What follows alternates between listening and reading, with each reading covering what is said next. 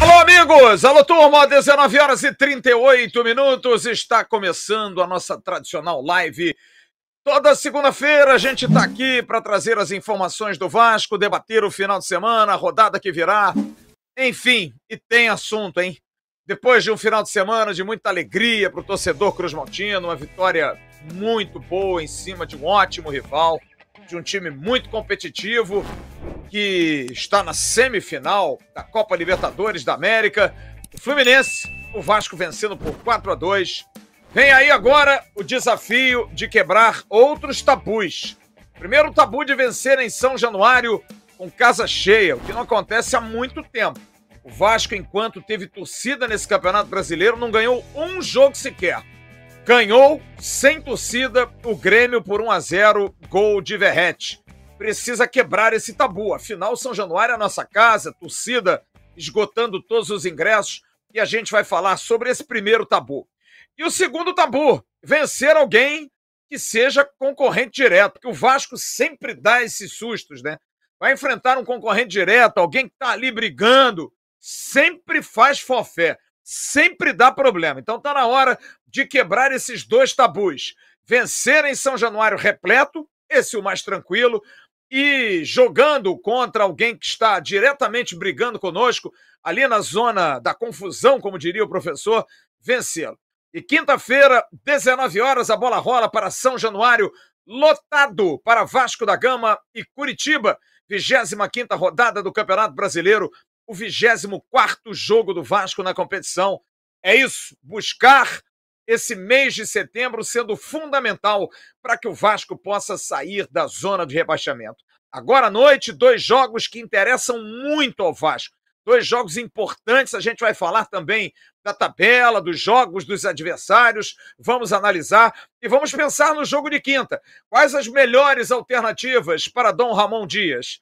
Voltar com Gary Medel, tirar Maicon, colocar os dois, manter Puma Rodrigues, ou de alguma forma tentar uma nova formação. E Dimitri Payet, joga ou não joga? Rossi e Marlon Gomes mantido nas pontas.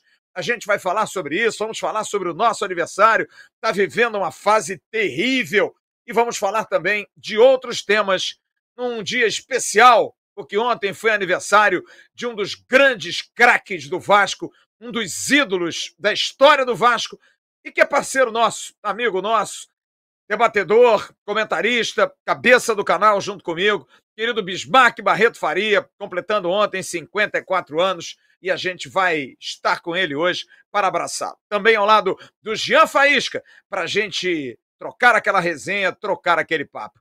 A gente vai a dois recados comerciais, da Gigante da Colina Guadalupe e também da Gigante da Colina Manaus. Atenção, hein? Tem pré-venda de camisa, camisa linda que o Vasco estreou no último sábado. Tem muita coisa, a galera tá correndo atrás desse essa relíquia que é essa camisa. É difícil, o negócio está complicado. Mas a gente vai dar os dois recados e na volta a gente começa a nossa resenha. A gente volta já já.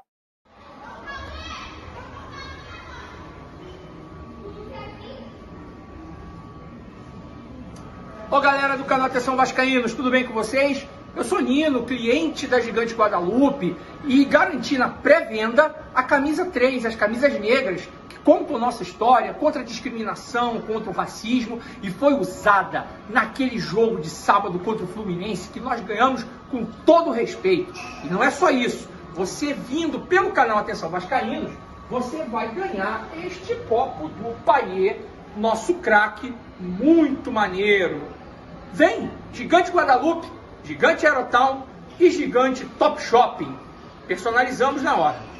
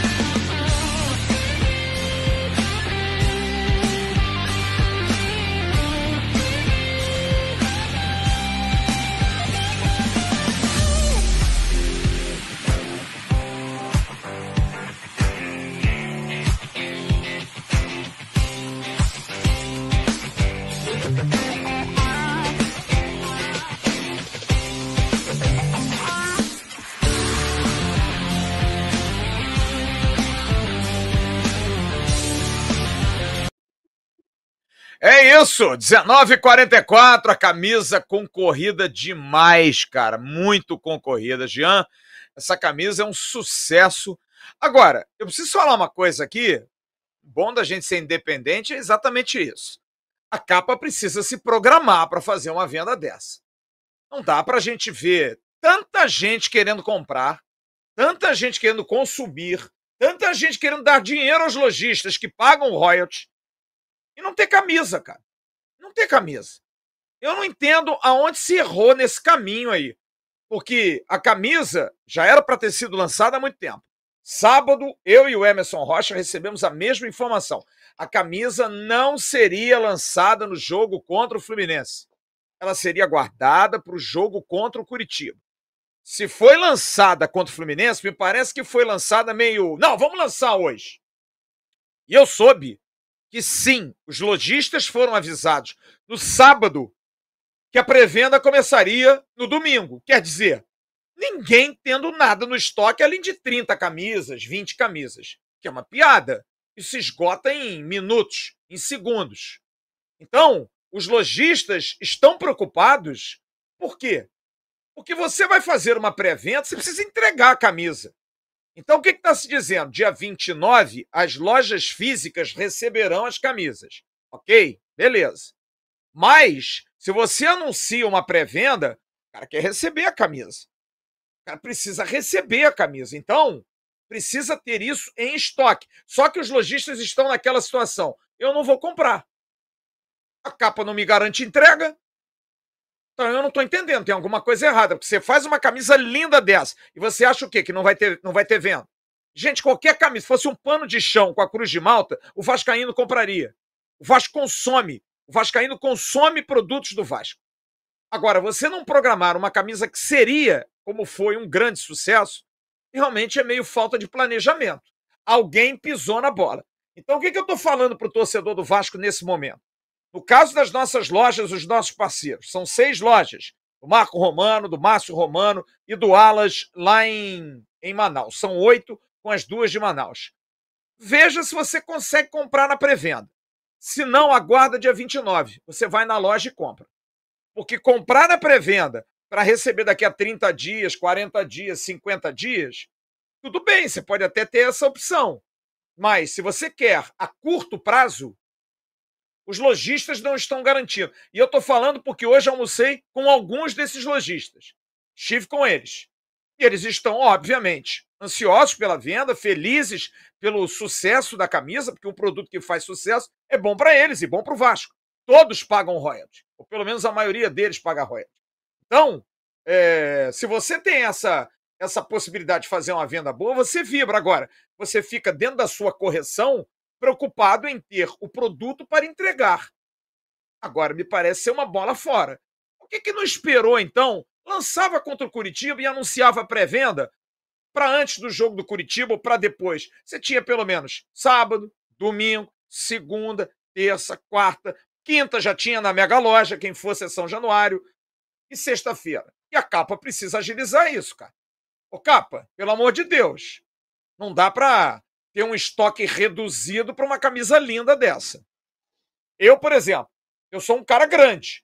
Eu não compro pela internet, porque eu, eu gosto de experimentar. Eu já tenho mais ou menos a ideia, não sei se o Jean é a mesma coisa, eu gosto de tocar o produto. Eu não compro nem. Minha mulher gosta de comprar um negócio de ah, e-book, essas coisas aí, livro. Pela... Eu não gosto. Eu gosto de ir na livraria comprar meus livros, gosto de ir na, na, na, na loja experimentar minha calça, experimentar minha camisa. A única coisa que eu vejo é tênis. Porque tênis é um tênis só, é um número, é um formato, você compra. Ah, um tênis para caminhão, um tênis para correr. Eu já tenho uma base. Não, mas tênis, por exemplo, que você já usa, eu tenho um tênis que eu ando, que eu corro, né, da, da, de uma marca, eu já tenho o número dele direitinho, modelo, nome. Eu vou na loja, às vezes não tem, o cara faz, pela internet eu pago e recebo. É a única coisa que eu compro. Não estou desestimulando as pessoas comprarem pela internet, não compre. Tá? Agora, existem pessoas como eu, esquisitas como eu, que gostam de experimentar. Então, vai ter que ter no dia 29 essa camisa. Então, calma. Se você não conseguir comprar agora, calma. E outra coisa, as seis, as oito lojas nossas, hoje eu falei com dois lojistas, o Marco e o Márcio Romano, tá? Você que é assinante do canal Atenção Vascaínos, você que é membro do canal Atenção Vascaínos, fique tranquilo, a sua camisa está garantida.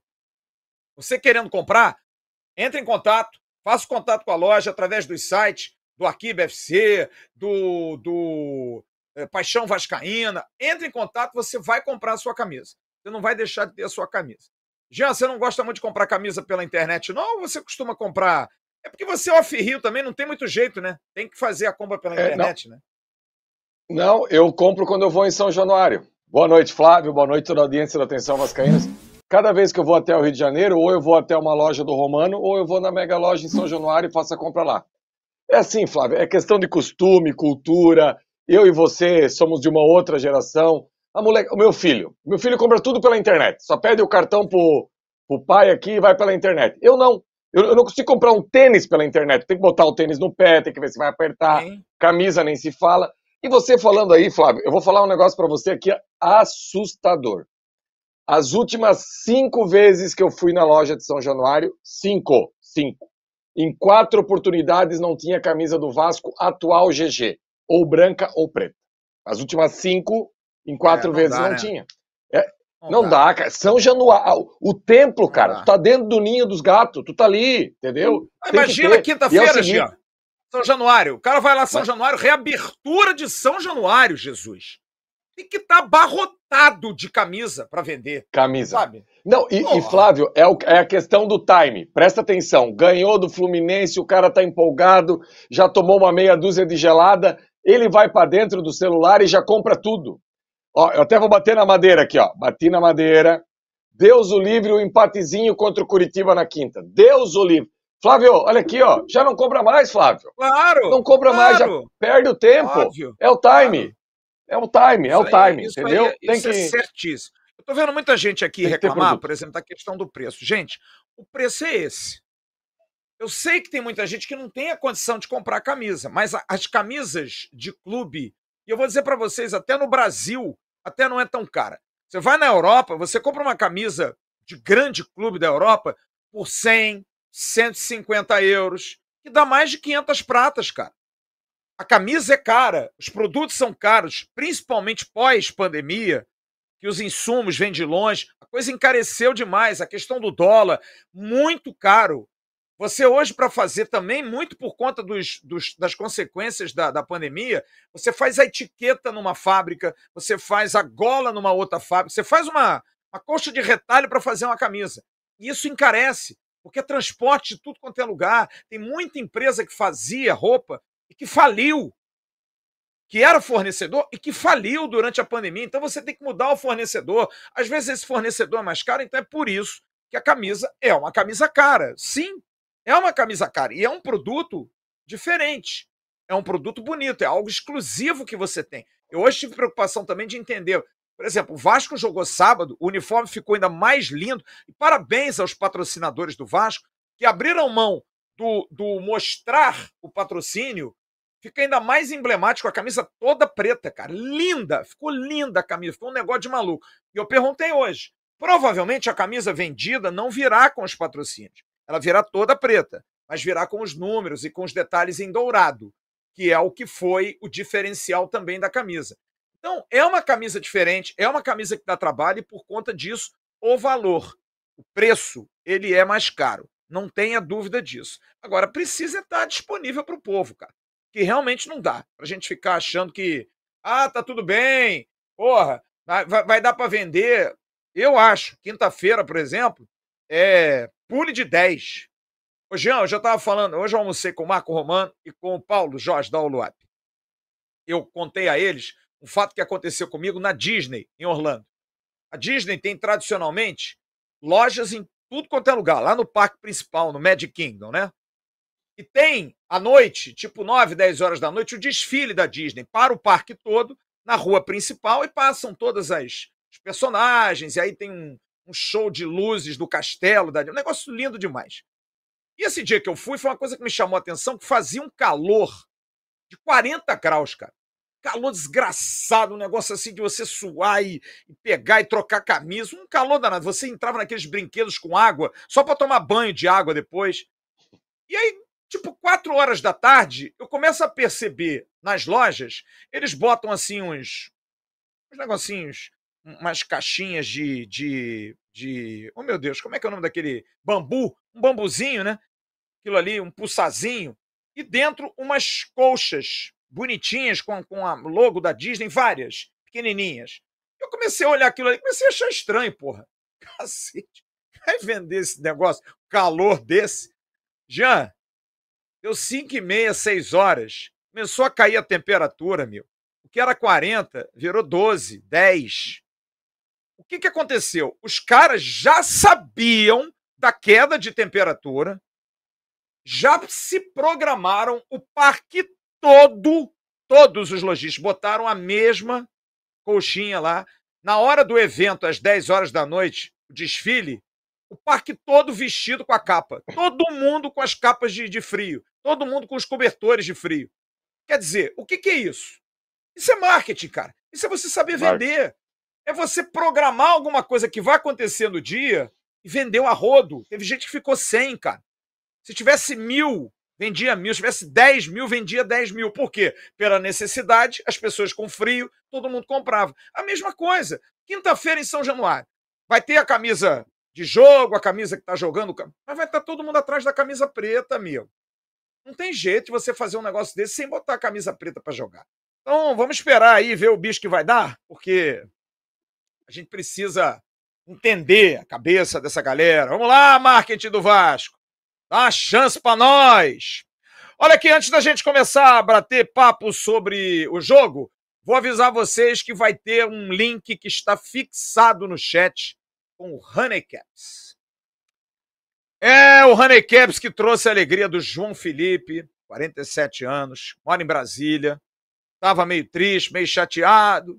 E aí viu o Honeycaps, ele recebeu, tem muita gente que não está recebendo, e eu estou trazendo essa informação aqui, eu estou correndo atrás, por conta do volume. O pessoal está meio, né? Tentando corrigir o estoque para entregar, vai todo mundo receber. Hoje eu recebi uma mensagem de um, de um assinante do canal, acho que é João o nome dele, tem o nome dele aqui.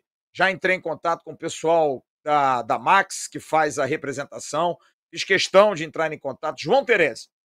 É, então você tem o Honey Caps, que é um estimulante liberado pela Anvisa, e eles distribuíram 30 amostras grátis por programa. Então tá aí no chat, fixado. É só você entrar em contato e pedir a sua amostra grátis. Tranquilo, sem problema, sem nenhuma dor de cabeça. O Honey Caps. Honey Caps foi bom. Final de semana já faz foi, né? A vitória, sábado, oh. né? aquela alegria. Só no baço, né? Só no baço, né, parceiro? É, só no baço. Ô, Jean, é... jogos importantes agora de noite, viu? Tem dois jogos aí muito importantes. Eu acho que você tá com um olho no gato, o outro na missa. Tô. dois jogos importantes. Jogo Bahia e Santos em Salvador, agora às 8 horas, se eu não me engano. E às 8 e meia, Corinthians e Grêmio, jogo na Arena Itaquera. Dois jogos que, que interessam diretamente ao Vasco. E a gente vai fazer aqui uma amostragem do porquê que esses jogos interessam. Eu vou pedir ao Rodrigão para botar a tabela do décimo para baixo, para a gente entender um pouquinho essa dinâmica e por que, que é importante essa, essa rodada aí com esses dois jogos. Vamos lá. A gente tem o Corinthians, por exemplo, com 26 pontos e 22 jogos. O Corinthians tem um, um, um jogo a menos, vai ter que fazer esse jogo a menos. Né? É... O Corinthians, me parece, Jean, muito próximo dessa situação aí de briga com o Vasco pelo desempenho do Corinthians. O Corinthians não está jogando bem. Não está jogando bem. E o Bahia, que joga contra o Santos, é confronto direto. O Santos está ali com 21 pontinhos, 23 jogos. E o Bahia tem 25 pontos a 5 do Vasco, mas com um jogo a menos que o Vasco da Gama. Curto e grosso, Jean. Placar bom para esses dois jogos, olhando para o Vasco como grande interessado. Bahia e Santos, empate tem muita gente falando na vitória do, do Bahia, eu acho que não, porque era bom segurar o Bahia também, segura Bahia e Santos, cada um fazendo um pontinho para mim, estava satisfeito. E digo mais: se for para ter um vencedor, eu prefiro que seja o Santos do que o Bahia. Porque o Santos, o Vasco ainda pega. Ah, é na vila, sem público. É pau. É aqui, não tem o que fazer. O Bahia, o Vasco não pega mais. Não tira mais nada. Mas enfim. E o Corinthians, claro que é melhor era a vitória do Grêmio, né? Mas assim, Flávio, eu, eu não sei, eu, eu vejo que o Corinthians, é, eu, pelo rendimento eu entendo, mas eu não sei se o Corinthians vem com essa, pra essa briga aí, não. Eu acho que o Cuiabá vem com força para essa briga. O Cuiabá não ganha mais, sabe? Cuiabá deu uma estagnada assim e não sai do lugar, mesmo estando lá com 29 pontos, tá? Mas daí, Cruzeiro eu acho que se vira, Inter se vira, São Paulo nem se fala. Eu acho que é de Bahia, Goiás para baixo. Eu acho que do 15 mais o Cuiabá é a briga pelo descenso. Bom, vamos então botar os jogos, porque eu estou aqui defendendo uma tese de que eu acho que o Vasco sai da zona de rebaixamento nesse mês de setembro. Quando entrar outubro, o Vasco estará fora da zona de rebaixamento. Vamos lá. Baseado em quê? Vamos colocar os três jogos do Vasco, né? A sequência dos três jogos do Vasco. Vasco e Curitiba na quinta. América e Vasco, é o jogo atrasado, que para mim é a decisão de Copa do Mundo, segunda-feira em Belo Horizonte e Santos e Vasco no dia 1 de outubro. Vamos colocar na sequência quem está acima do Vasco, é o Santos. E a gente coloca o Santos com dois jogos, porque é o intervalo do mês. O Santos joga hoje Sim. contra o Bahia e joga com o Vasco. Então o Santos, se ganhar o Bahia hoje, o Santos vai a 24 pontos. O Vasco, vencendo o Santos e vencendo o América, e vencendo o Curitiba, o Vasco passa o Santos. O Vasco terá dois jogos né, para brigar aí, o confronto direto e o jogo atrasado. Acima do Santos está o Goiás. O Goiás tem uma tabelinha complicada também. O Goiás pega na quarta-feira o Flamengo, que está num momento meio conturbado, né? Complicado, mas é o Flamengo, não há dúvida. E depois pega o Botafogo, que está ali com a água batendo. Né? Começou sete pontos de vantagem para o Palmeiras. E o jogo da sequência do Goiás no dia 7 de outubro é Goiás e Bahia. É o confronto direto. Mas vamos colocar aí no corte dois jogos para o Goiás muito complicados. Vem o Bahia em sequência. O Bahia pega o Santos e vem ao Rio pegar o Flamengo. Quer dizer, não é também uma tabela tão tranquila assim para o Bahia. Eu coloco o Corinthians, Jean, porque o Corinthians okay. tem uma tabela difícil e tem jogos que podem fazê-lo cansar e o Corinthians não está jogando bem. O Corinthians pega o Grêmio, que é duro, tá ali no G5. O Corinthians pega o Botafogo, que tá também brigando para burro. Nesse meio tempo, o Corinthians tem o Fortaleza, num jogo de Copa Sul-Americana e depois tem o Clássico Rei contra o São Paulo. São três jogos para um Corinthians que não está jogando bem, complicados, muito complicados. Grêmio, Botafogo e São Paulo é pau, é pancada. E eu botei o São Paulo por um único detalhe nesse bolo. O São Paulo pega o Fortaleza em casa, faz a decisão da Copa do Brasil no domingo e depois pega Curitiba e Corinthians. Por que, que eu coloquei o São Paulo? que o São Paulo faz três jogos em casa na sequência. São três compromissos em casa. Além da Copa do Brasil, seriam quatro. O São Paulo conseguiu ontem quebrar o jejum de não ganhar fora de casa. Mas foi na Copa do Brasil, porque no Campeonato Brasileiro, o São Paulo não tem ganho fora de casa. Agora, o São Paulo tem uma oportunidade nesse mês nove, nesses próximos dez dias, nessa sequência aí insana do São Paulo, que eu acho que vai ter jogo aí que vai ser remodelado, remanejado, de acabar com qualquer susto, porque ele faz quatro jogos em sequência.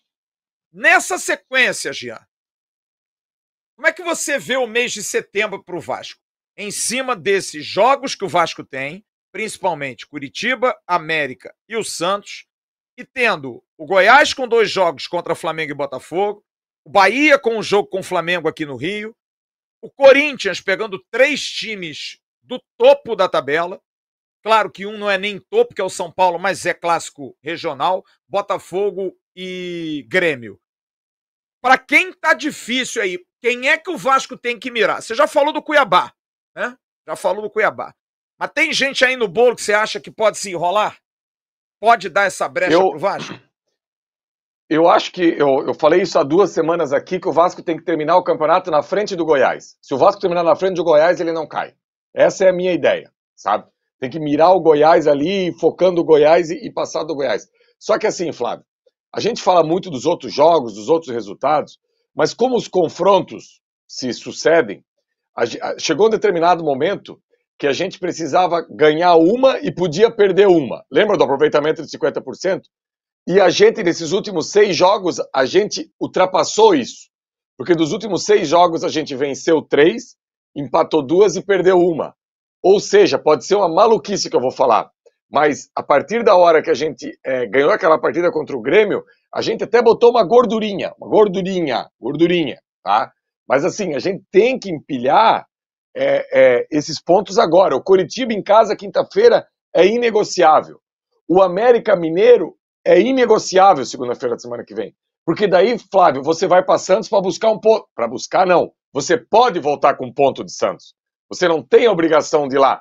E eu tô aqui com um na missa e outro no padre, como você falou. Aí eu descubro que o Marcos Leonardo está com dois cartões amarelos e o Jean Pierre está com dois cartões amarelos. Já estou torcendo pelos cartões amarelos na noite de hoje. o, o, é... o Marcos Leonardo é fera. Marcos Leonardo é um atacante Aliás, é subestimado no futebol brasileiro esse atacante do Santos. Atacante assim dá uma prateleira muito alta. Então, Flávio, o mais importante dos confrontos, de quem vai cair, quem vai jogar e quem não vai jogar, é o Vasco ganhar os jogos dele. O Vasco precisa. E você falou um negócio, Flávio, que eu assim, ó, eu não lembro, Flávio, eu juro para ti que eu não lembro. Qual foi a última vez na história recente do Vasco? E eu tô falando de 5, 6 anos. Eu não tô falando é de coisa de meses que assim, que o Vasco ganhou um jogo grande, um jogo forte, que daí todo mundo se mobiliza, é um adversário mais fraco em casa, a tabela mostra que o Curitiba é mais fraco que o Vasco. Eu não estou menosprezando o Curitiba. Sei que vai ser difícil. E que o Vasco foi lá e conseguiu matar. Eu não lembro, Flávio. A gente Sim. já teve inúmeras oportunidades, desde a Série B. Você lembra da Série B, Flávio? Que o Vasco inúmeras vezes teve oportunidade de, de resolver e nunca conseguiu resolver. Eu, aquele jogo contra o Sampaio Correia foi o ápice dado do negócio, assim. Meu Deus do céu, inacreditável. A gente eu ganhou um jogo, discurso, só... Eu acho que o discurso é muito mais traumático do que Isso. factual. É trauma mesmo. A gente fica com sim, essa preocupação daqui, tá lá vem o Vasco ressuscitar um morto. É sempre assim. O sim. Curitiba, que a gente sim. vai enfrentar aqui na quinta-feira, não ganha seis jogos. São seis derrotas seguidas. É o típico jogo que o torcedor do Vasco. Eu sei porque hoje eu falei com alguns que me disseram: rapaz, esse jogo quinta-feira é, é meio a zero. Eu já vi até umas pessoas botarem aqui no chat: ah, o Vasco mudou, isso já mudou. Tomara, galera. Tomara. Eu acho que é mais uma onda que esse time tem que passar nessa arrebentação, tá? Mais uma onda. O Vasco conseguiu, por exemplo, quebrar, ganhando sábado o Fluminense, uma onda que não tinha desde 2016. O Vasco ganhar os três adversários dele no Rio, no ano. Desde 2016, cara, olha só. A gente tá falando de nove anos, sete anos, sem a gente conseguir ganhar Fluminense, Vasco, é, Fluminense é, é, e Botafogo no mesmo ano. Isso é um absurdo, cara. Isso é inacreditável. Absurdo. A gente ganhou esse ano do Flamengo, do Botafogo e do Fluminense. Ótimo, legal. Então agora acho que está na hora que você falou. Vamos quebrar essa, essa regra? É, clássico ganhamos do Fluminense. Quinta-feira. E, amigo, Vasco atropelou o Curitiba. É isso aí. Atropelou. Ele precisa é atropelar o Curitiba. Não dá para chegar, porra, não. Pode até ganhar de 1 a 0. Jogo duro faz parte. Mas se puder, vambora. É para dentro dele, é ganhar a bola, é tomar a bola do Gandula e fazer o jogo andar. É isso. Flávio, eu, eu, assim de cabeça aqui, muito rápido. Com o Luxemburgo lá, a gente vendeu 300 mil ingressos para um Vasco e Chapecoense no Maracanã. Não foi. A coisa não andou. Isso. Lembra que a gente empatou com a Chapecoense? Aí tem esse jogo do Sampaio Correia contra o Jorginho, do, do Jorginho no comando. Não foi. Esse ano a gente classificou lembra ali na CSA, na, na, na... CSA ano passado, lembra? Também, que a gente estava bem para burro. O Fernando Diniz, eu acho. Isso, Tomamos de 3 a 0 do CSA em São Januário. Exatamente. Fora, fora os ameaços. Aí esse 2021? ano. A gente... Não, esse foi 2021, e... não foi? Foi 21 isso, esse isso. jogo do CSA. 3 isso, a 0 É isso aí. Isso. Aí esse ano a gente jogou com, com o Carioca ali, classificou para semifinais, ganhou do Flamengo, ABC Copa do Brasil. São Januário. Pimba. Exatamente. Caímos fora da Copa do Brasil. Então, assim, é eu tô, tô só, a gente lembrou quatro, cinco agora em um minuto aqui, sabe? A gente não consegue mais dar aquela, aquela embalada, assim. Mas assim, ó, Sim. Vou voltar a falar aqui. O que eu falei na live da última segunda-feira, vou falar aqui. Segunda-feira eu, eu coloquei todas as virtudes do Fluminense e falei: dos últimos oito jogos, é o melhor momento para o Vasco ganhar do Fluminense. E vou falar aqui: de todos esses jogos que eu citei, o melhor time que o Vasco tem é esse de hoje. Então, é a grande chance que o Vasco tem para embalar duas vitórias consecutivas. Olha, eu diria assim, guardadas as devidas proporções, e não é um não é um ufanismo, até porque não é muito claro para nós aqui, a gente não é ufanista, tanto é que segunda-feira passada a gente estava tomando porrada aqui, que a gente disse que achava que o Paê tinha que ficar no banco. E foi o que Sim. aconteceu. É isso, a gente está aqui para analisar. A gente gosta, a gente ama o Vasco, mas a gente é analista de futebol. É, eu diria, Jean, que esse time do Vasco, que já tem um lastro, não é uma coisa de um jogo, dois jogos. A gente está falando do jogo do Grêmio. Eu vou ver aqui na minha tabela que dia que foi o jogo do Grêmio. Já tem um tempinho o jogo do Grêmio. O jogo do Grêmio foi dia. Cadê? Foi dia 6 de agosto. 6 de agosto.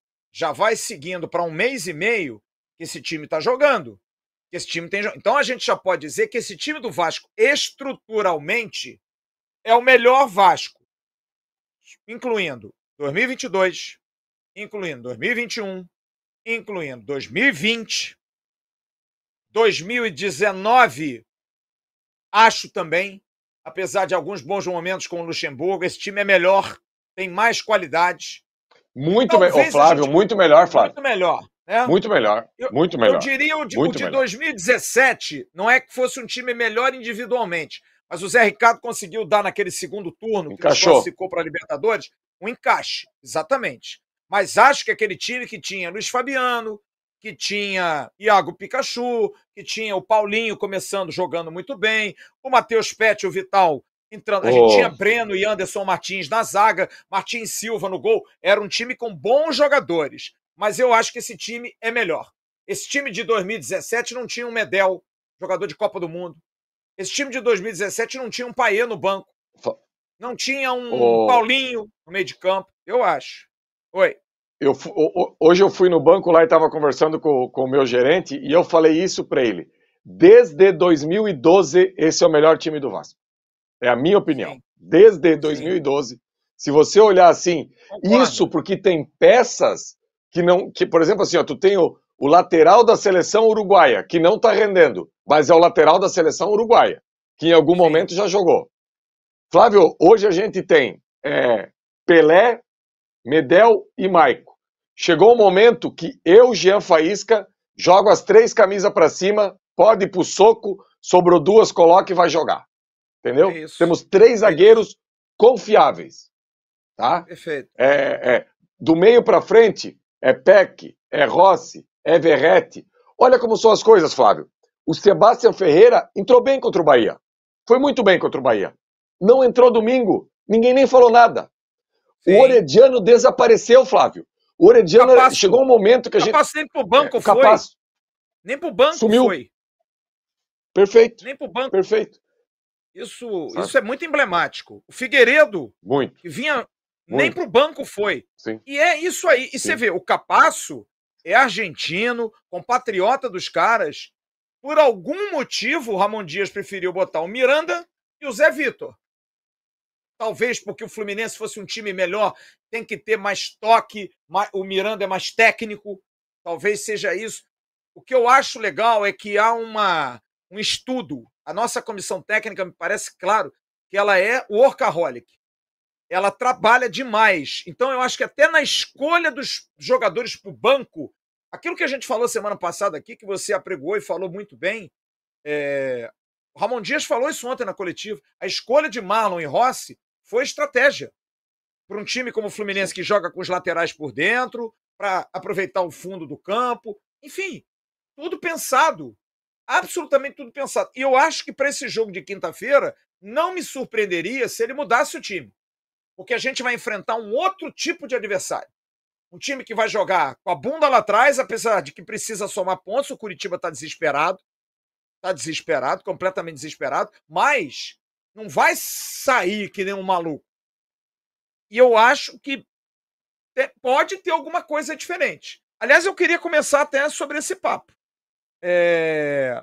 O que, que você pensa de formação desse time para quinta-feira? Você mudaria a estrutura, botando o Medel no lugar do Maicon como única alteração ou não? Não tiraria o Maicon? Não colocaria o Medel? Manteria o time que começou sábado? Qual é a tua ideia em relação a time para enfrentar? Sabe um outro jogador que botaram aqui no chat? Olha só, cara, o Jair. A gente não fala do Jair, cara. Isso. Campeão pelo Atlético, não se fala do Jair. É incrível isso. Ó, o Jair, em determinados momentos no estadual desse ano, era o melhor jogador do Vasco. Sim. No estadual desse Cuiabá, ano. O Cuiabá, agora no brasileiro, ele botou a bola debaixo do braço e jogou para burro. Lá no Curitiba. Contra o Curi... Nós vimos o jogo. Contra o Curitiba. Você. Ele mandou isso, no jogo, isso. cara. Ele mandou no jogo. Isso. E assim, isso. ó, vai ser útil, Flávio. Vai ser útil. Vai, vai ser útil, vai, vai pro banco, vai voltar a jogar. Flávio, vamos lá. É, para esse jogo contra o Curitiba, eu, eu colocaria o Medel no lugar do Maico e manteria a mesma estrutura. Se fosse, se fosse para colocar o Paier de início, eu sacaria o Praxedes, eu desceria o Marlon Gomes uma casinha, pela questão da maior mobilidade do Marlon Gomes, e colocaria o, o Paier ali é, como um quarto homem de meio de campo, como mais ou menos foi o Marlon no último, no último final de semana. Mas num primeiro momento, Flávio não mexeria nessa estrutura, não. E, e, e, um detalhe, eu trabalharia mais, porque é diferente, né? Uma coisa é você pegar o semifinalista da América, você pegar pela frente Keno, John Arias, Cano, né? É, é, uma, é uma, uma outra preocupação. E eu trabalharia muito a ultrapassagem de Puma por um lado e Piton pelo outro. Porque, meu amigo, o Verrete é um animal aéreo. É um animal aéreo. Eu é. não sei se você viu hoje, Flávio, esses números aí. Em duelos aéreos, desde que ele fez a sua estreia, ele ganhou 42. O jogador da Série A que mais ganhou depois dele foi o Daverson com 29, Flávio. Cara, é absurdo isso. Então, é você diferente. conseguindo chegar, é, você e, e, e, chegou num ponto que tu não é, é aquele centroavante que tu não precisa botar açucarada, tu precisa jogar para dentro da área. Ele vai atacar a bola e vai dar um jeito, sabe? Então, isso seria a, a, a, minha equipe, Flávio. Eu não mexeria muito, sabe? Não mexeria mesmo. E, e vou falar para o torcedor do Vasco. Vai chegar o momento que o Paier vai ser titular. Calma, calma. Eu tenho, não, não tenho dúvida nenhuma que o Ramon e o Emiliano estão trabalhando isso, sabe? Ontem, torcedor, Rames Rodrigues, quatro anos mais novo do que o Paier, tá? Jogou com a 10 do Real Madrid, foi jogador de Copa do Mundo, uma final de campeonato ontem, e olha que ele já fez quatro jogos pelo São Paulo, chegou antes que o Paier e não botou o pé dentro do campo ontem. Não botou o pé dentro do campo. E quando entrou o Luciano, saiu o Lucas, e o titular foi o Rato. Então, torcedor, não precisa ficar assustado. Futebol hoje é assim. Futebol hoje é assim. Esqueça aí o, o folclore que, que... Flávio, você assistiu a final do, do, da Copa do Brasil ontem, Flávio, ou não? Vê, vê, vê. vê tá. Claro que vê. Teve uma hora, Flávio, ontem, no final do primeiro tempo, o Pedro foi dar combate no Caio Paulista, na ponta direita do Flamengo. O Caio Paulista deu uma meia-lua no Pedro que eu fiquei constrangido. O Pedro nem fez menção de correr atrás de alguém, sabe? Então, assim, é isso. Futebol mudou e mudou muito. Vou e dar um exemplo claro. Você, você cita muito bem a questão do desprovimento de vaidade, que é fundamental. Porque a gente viu a semana que passou o Alex Teixeira postando vídeos, é, postando lá nos stories, e eu falei isso aqui uhum. na sexta-feira no News. A comissão técnica achou ótimo. Ótimo. É sinal de que ele está afim. Eu vi o, os vídeos da Vasco TV, ele comemorando, abraçando o Paê, tá ligado. Ele sentiu que não adianta ficar só com o nome, eu preciso fazer alguma coisa para jogar, porque senão eu vou passar. Até porque ele tem contrato até o final do ano. Até o final do ano. Ele sabe que se não fizer mais do que ele está fazendo, ele não vai ficar. Pode ser o Alex Teixeira. Tá aí o exemplo do Manu Capasso. Jogador argentino, compatriota, fala a mesma língua dos caras e não foi para o banco ontem, no sábado. Não estava no banco de reservas. O Jair, que foi protagonista, como você muito bem disse. Agora, O que eu tô querendo dizer é o seguinte: ontem, na minha humilde opinião, o maior jogador da final da Copa do Brasil era um jogador que jogou fora de posição. O Alisson. O Alisson. O Alisson, o Alisson foi no Vasco, atacante, no Cruzeiro, atacante, em outros clubes. Ele ontem fez uma partida como segundo volante espetacular, cara. Ele ditou o ritmo como segundo volante. Então, o futebol hoje comprova que não é mais posição, cara, é função, velho. É função. Então, essa coisa, por exemplo, tudo bem, vai colocar o Paê para marcar, pô, vai, vai. Cara, não adianta. Ele vai ter que marcar durante o jogo, porque hoje não tem mais aquela história do cara que fica lá na frente, paradão, né, com a mão na cintura. Se não marcar, amigo, vai sair do ô, campo. Ô, ô, Flávio. É incrível. Mas assim, ó, o, o que permite o Alisson jogar de segundo volante? Permite ter o Rato de um lado, o Nestor do outro. Certo? Aí per permite com que a, a beirada aqui tá fechada. O Lucas à frente dele. Mas um volante que guarda a posição aqui, ok. Uma linha de Pablo. quatro. E... Agora, Pablo se Maia. você entra. Bom. É, Pablo Maia. Se você entra com, com Luciano, com Caleri, com Lucas. Não dá pro Alisson jogar de segundo. Vai faltar não, gente. E não deu certo. E não deu certo. Sim. Eu vi durante a, durante a semana a discussão dos cronistas de São Paulo que a torcida quer, e, e é isso, cara. O torcedor isso. ainda vive no, no, no romantismo. E tá certo, cara. A gente não tem que cobrar do torcedor conhecimento tático que não deu certo no São Paulo. Luciano, Lucas e, e, e Caleri juntos. Então é uma discussão que a gente tem que ter em relação ao Vasco. Ao Paê não vai dar certo nesse esquema. Cara, o, o cara é craque. Tá? O cara vai se ajustar. Mas ele também tem que entender, e eu acho que ele já entendeu isso, e tenho certeza, porque ele é europeu, cara. O europeu tem cabeça de, e... sabe, de futebol tático, de pensamento, que ele precisa se adaptar, entender o que, que ele precisa melhorar para estar no time titular do Vasco. Porque ele também não é otário, João. O Jean e Bismarck. Ele deve estar sentado no banco pensando assim em francês. Tá ruim de entrar nesse time. Porque hoje é ruim de jogar no time do Vasco. É difícil, cara. Quem é que você vai tirar do time? O Prachetes estava meio assim. Porra, o Prachetes comeu a bola no sábado. O Marlon, o Marlon comeu a bola no sábado. O Rossi, que não jogava o quê? Há três meses. Parecia que o Rossi estava em atividade sabe, correndo, brigando, lutando, aquela coisa toda. Então, se não estiver bem, não vai jogar com o nome. E o que mais me impressiona nesse time do Vasco, Jean e Bismarck, é a ausência de vaidade. Não há vaidade nenhuma. Todos correm por todos, todos brigam por todos, todos querem o resultado final, que é a vitória. A declaração do Ramon Dias no final do vídeo é sensacional. Aproveitem, desfrutem, mas não relaxem. O Vasco ainda está na zona do rebaixamento. Sem relaxamento. Tem nada, deixa o torcedor comemorar, ficar feliz, mas vocês não. Porque é isso, acontece às vezes, né? Daquela empolgada, porra, ganhamos do Fluminense, que é uma grande vitória, né? E aí, de repente, dá aquela rebolada e não pode. Não pode, cara. Não tem direito a dar uma rebolada. Querido Bismarck, 54 anos de idade. Tá ficando velho, Bismarck. Ah, fala, meu querido, tudo bem? Boa noite, Fábio. Boa noite, Jean. Uh, grande Jean, que me passou uma mensagem linda ontem, ao Fábio também. A todos que estão nos assistindo e agradecer a todos que me mandaram mensagem, parabenizando, é, desfrutando de mais um ano com saúde, graças a Deus. O mais importante é, é estar com com saúde, com a família. E, e eu acho que a vitória de sábado foi um, um belo presente que eu tive na véspera do meu aniversário. Assisti o jogo, não consegui poder entrar com vocês juntos, mas assisti o jogo, como te falei hoje à tarde, de, uma, de um bar que, que tem em Niterói. E estava cheio de tricolor. Quando o Fluminense empatava os tricolores quase subiam na mesa para bater na gente. E tinham só três vascaínos. Eu, o Duca, que é marido da, da, da Flavinha, é, primo da Crícia, e o, e, o, e, um, e um rapaz que estava sendo ao lado também. Quando eu, eu, eu vi os caras gritando, eu olhei para esse rapaz assim, ele fez uma cara para mim, tipo, deixa o Vasco virar de novo.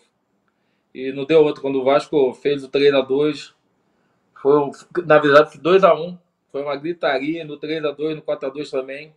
E só a gente que gritava dentro do bar depois. Mas foi, foi bem legal e bacana de ver o Vasco emocionalmente, taticamente, é, é, pode até perder, mas para ganhar do Vasco vai ser igual o Palmeiras lá de achar uma bola.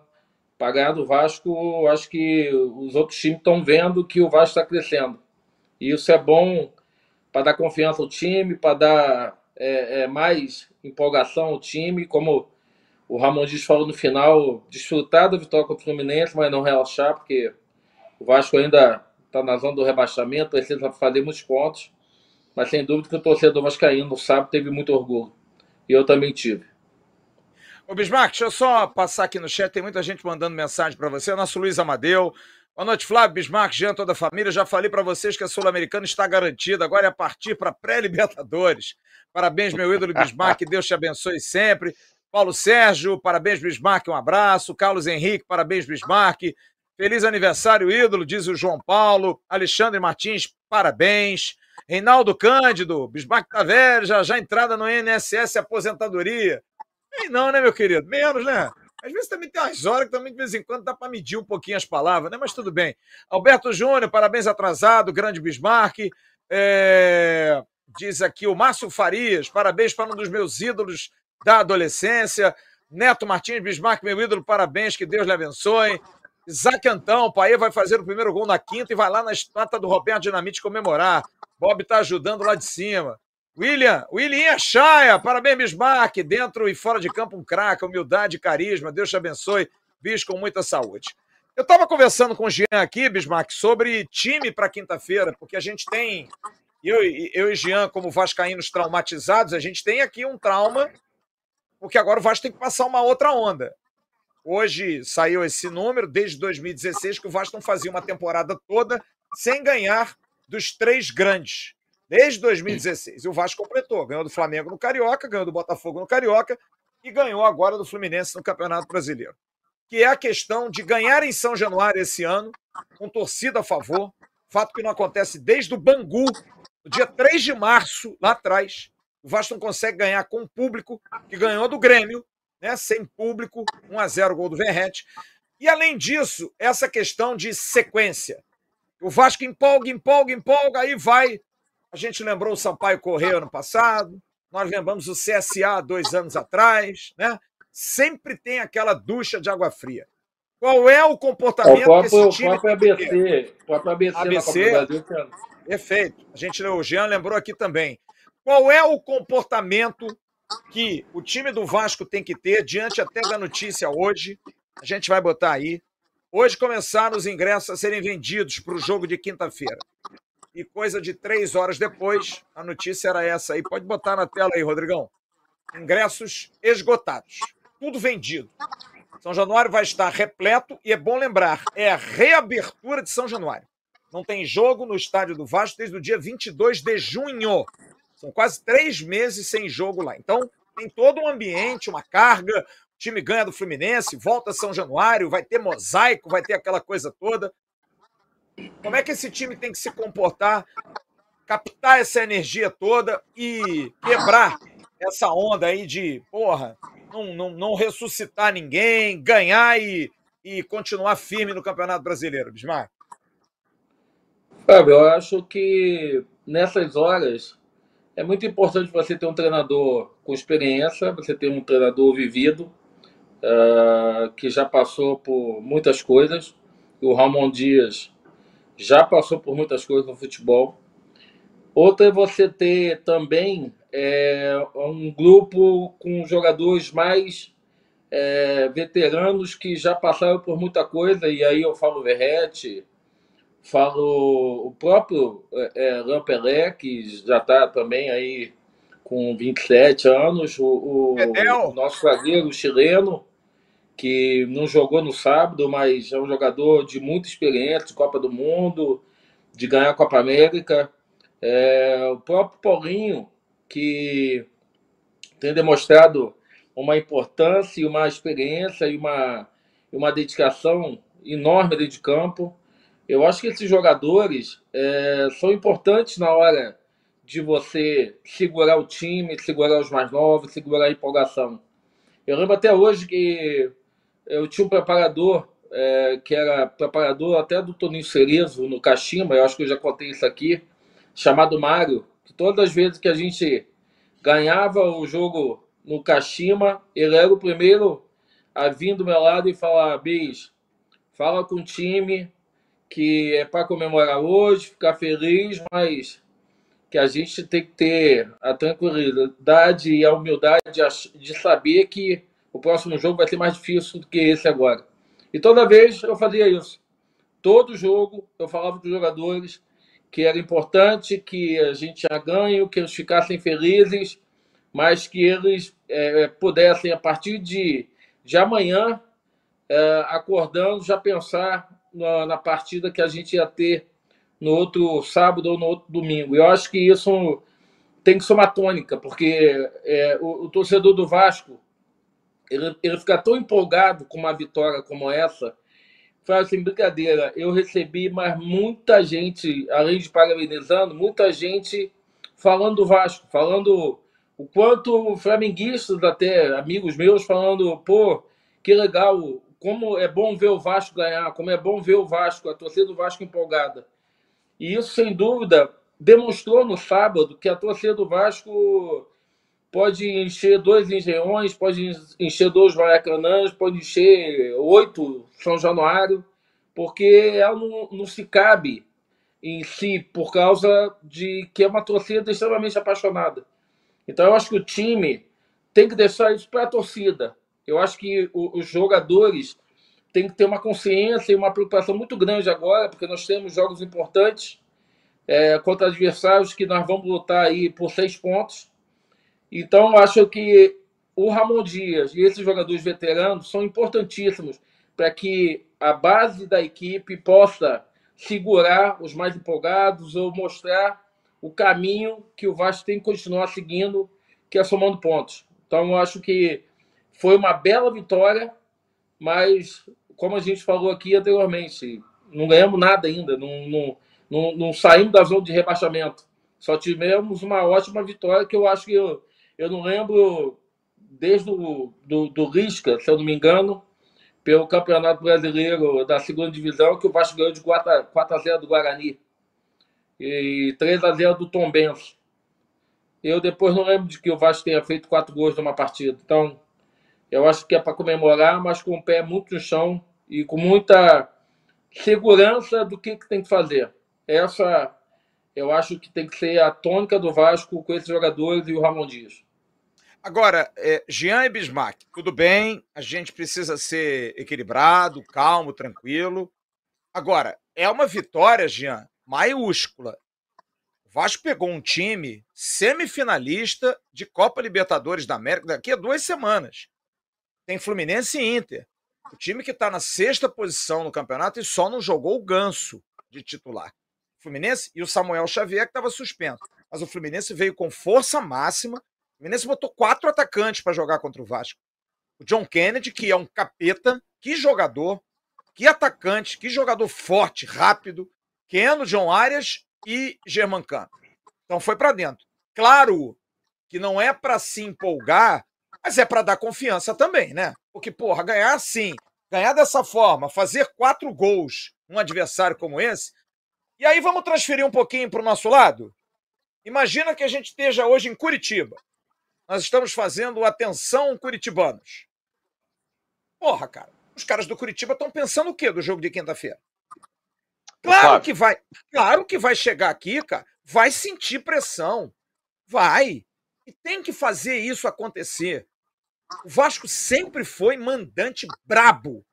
Teve alguém que deu uma declaração aí, um ex-jogador, que falou: porra, jogar em São Januário é muito difícil. Tem que voltar a ser, cara. Não pode ser fácil ganhar do Vasco em São Januário tem que suar 10 litros para ganhar do Vasco. Eu acho que a gente tem que valorizar também isso, e a gente está valorizando, é claro. A gente só não está pedindo a empolgação, e eu acho que essa presença do Ramon, Jean, é muito importante nisso que disse o, o Bismarck. É trazer para ele, mas ele sabe, amigo, ele tem que dar corda para essa rapaziada. Ó, vambora, vamos. Eu fico imaginando o Ramon Dias, quinta-feira, na beira do campo, ele e o Emiliano, Jean. Se no Satanás, Engenhão. Satanás. Os caras. É, exato, incorporados, cara.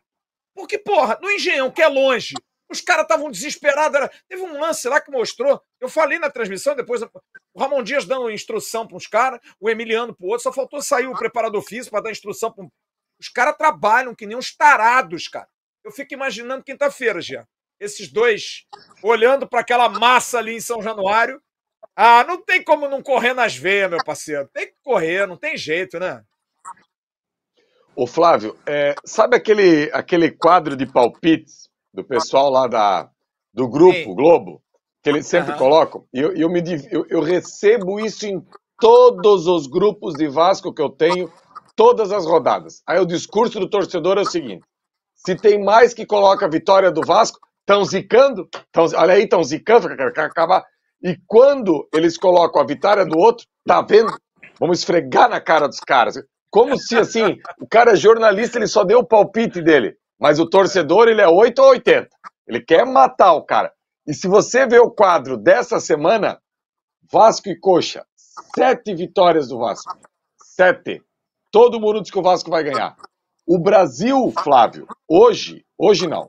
Desde o jogo contra o Grêmio, se fizer esse recorte, é, o Brasil enxerga hoje o Vasco como uma equipe que compete. Vamos lá. O Vasco é, ganhou do Grêmio, que é uma equipe que estava em determinado momento segundo colocado no brasileiro. O Vasco empatou com o RB lá em Bragança, que todo mundo vai lá e leva cacete. Todo mundo.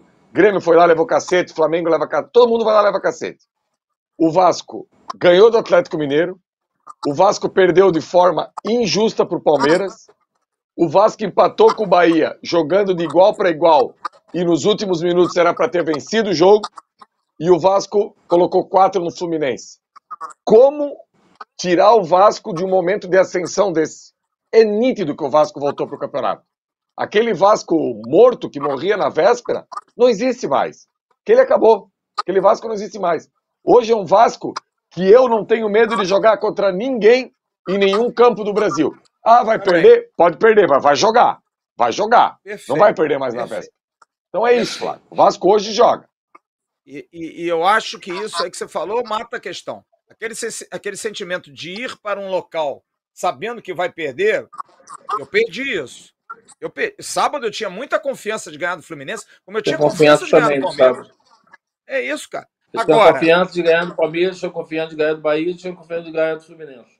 Sem dúvida. Agora, isso me parece ser legal por um outro aspecto que eu queria levantar para vocês como o trabalho do Ramon Dias, o trabalho da comissão potencializa. E eu quero falar de um jogador, cara. Eu acho que é um jogador que se fala muito pouco. Aliás, dois jogadores, perdão. Dois jogadores. Um era, era. Mas veio agora a cabeça que eu acho injusto que a gente não fale. Um jogador que foi contratado como refugo, que era o Maicon, zagueiro. O Maicon é, era uma dúvida estava mal fisicamente, tinha sido execrado no Santos, a torcida do Santos estava naquele tipo, porra, graças a Deus, quero mais, horroroso. O Michael está jogando uma enormidade. E um outro jogador que eu tenho que dar a mão palmatória a esse rapaz aqui, esse Cilourinho aí no meio de campo, aí, o nosso Jean Faísca, que sempre falou aqui.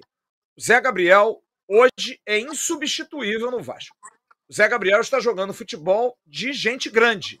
Eu acho que o Zé Gabriel Tá faltando um pontinho a mais nele numa outra coisa que eu acho que ele é muito bom e que ele não está conseguindo ainda fazer. Chutes de fora da área. Zé Gabriel sempre foi muito bom de chute fora da área, de média distância. E acho que esse jogo do Curitiba é um jogo importante para isso. O Curitiba vai se trancar e eu acho que ele vai poder arriscar mais. O Zé Gabriel, Jean, tá jogando futebol de gente grande. Grande. Você falou um negócio sábado que é uma verdade. Você sair, como fazia o Andrei, que também era macho pra burro, com 18 anos na Série B, lá de trás, pegava a bola do Thiago Rodrigues e saía. Zé Gabriel fazer isso contra o Fluminense, que marca pressão alta, amigo, tem que ter, ó, vermelhaço. E ele não erra, cara. E ele vai dentro. faz passe, inverte, dá porrada, tomou cartão, no alto ele é bom, no passe ele é bom, ele sabe jogar futebol. Como melhorou o trabalho do Zé Gabriel? E eu vou colocar o Maicon também nesse bolo aí, né, Jean? Flávio, o Maicon, quando o Vasco contratou, eu lembro que eu, eu falei assim, ó, é, é um cara que já jogou em alto nível.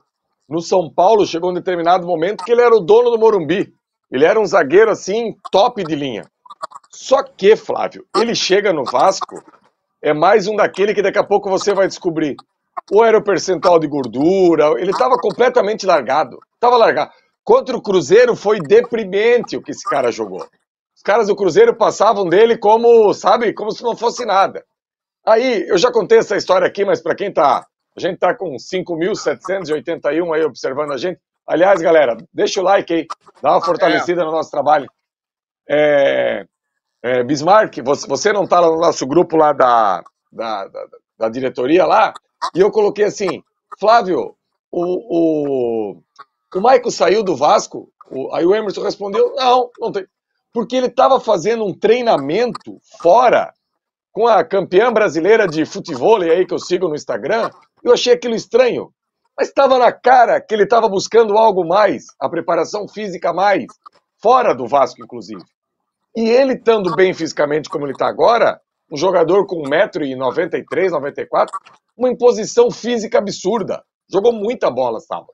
Claro que é, é, é, volta o Medel, ok. E o Zé Gabriel, Flávio, é só confiança. O Zé Gabriel eu conhecia do Internacional. O Cudê, vendo essa qualidade dele para sair jogando, botou ele de zagueiro. Só que ele errou em duas ou três oportunidades que saiu o gol. E eu vou falar um negócio para vocês porque eu sou aqui do Sul e posso falar com propriedade. Aqui no Sul, a paciência é abaixo de zero. Você fica marcado. O Paulo Vitor, lateral esquerdo, que era do Inter e, e veio para o Vasco, ele foi expulso num Grenal. E nunca mais a torcida do Inter perdoou. Não tem segunda chance. Não tem. Aqui. Então, assim, são jogadores que, com um time bem ajustado e, e com confiança, voltaram a render. O Zé Gabriel mesmo está fazendo partidas de almanac. Ô Bismarck, você conhece bem o Zé Gabriel do Sul, né? Tem relação por conta de, de ter seus atletas também no Rio Grande do Sul. Você esperava que o Zé Gabriel subisse tanto de produção e principalmente com um treinador como o Ramon Dias?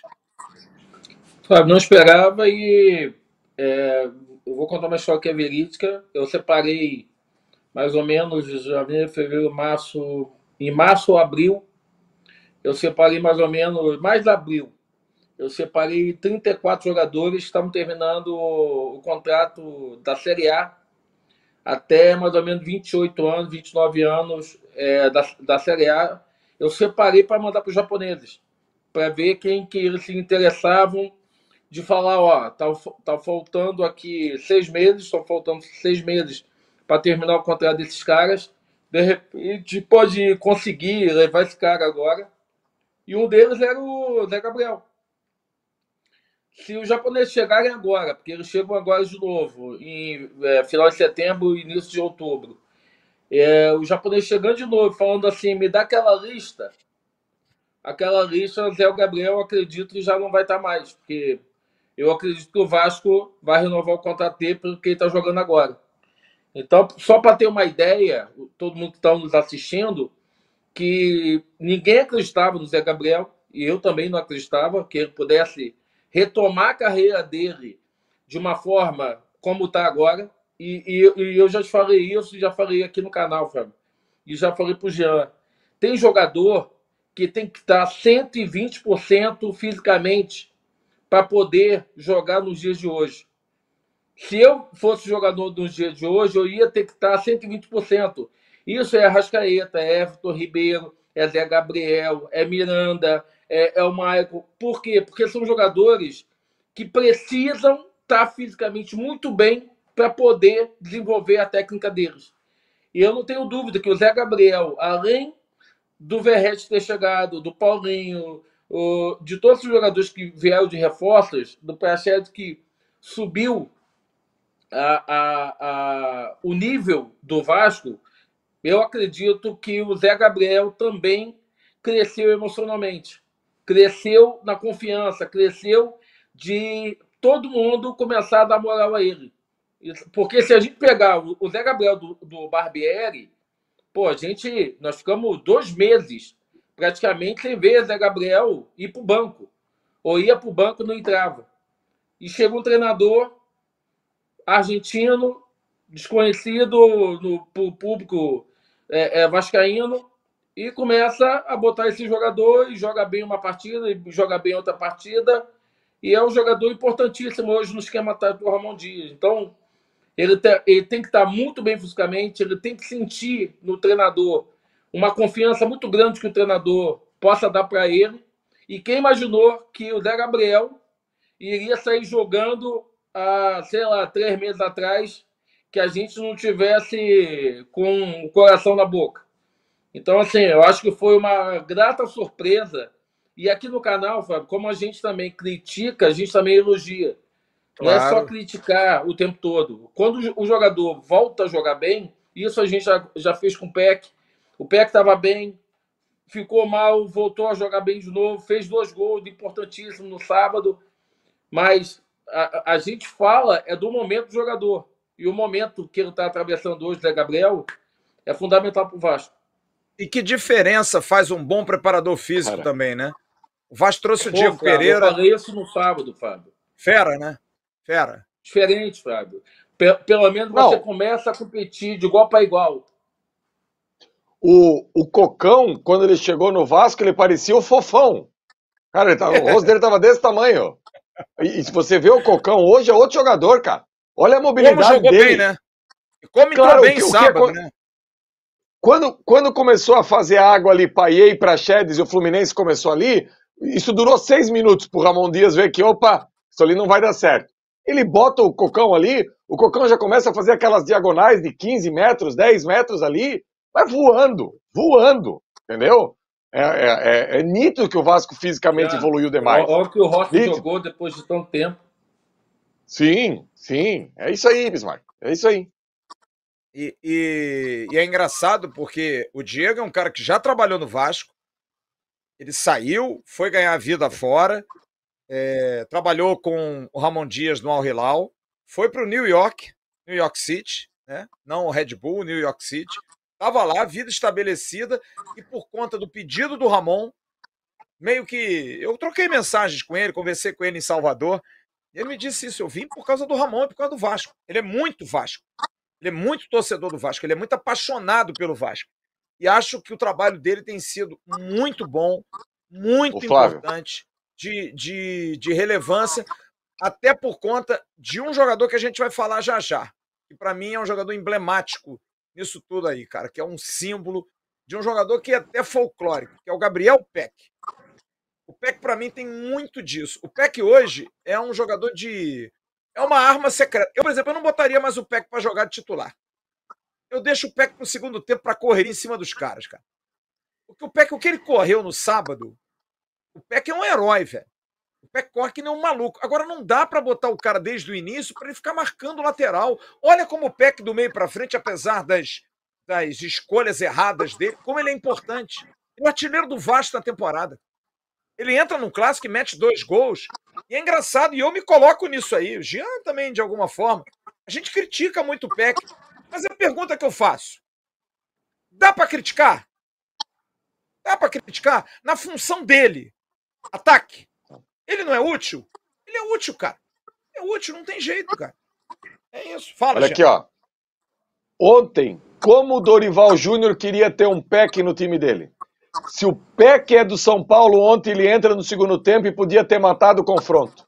O São Paulo ontem, o Flamengo baixou a guarda os últimos 15 minutos e o São Paulo não tinha beirada para explorar esses corredores. Eu pensei na hora isso ontem.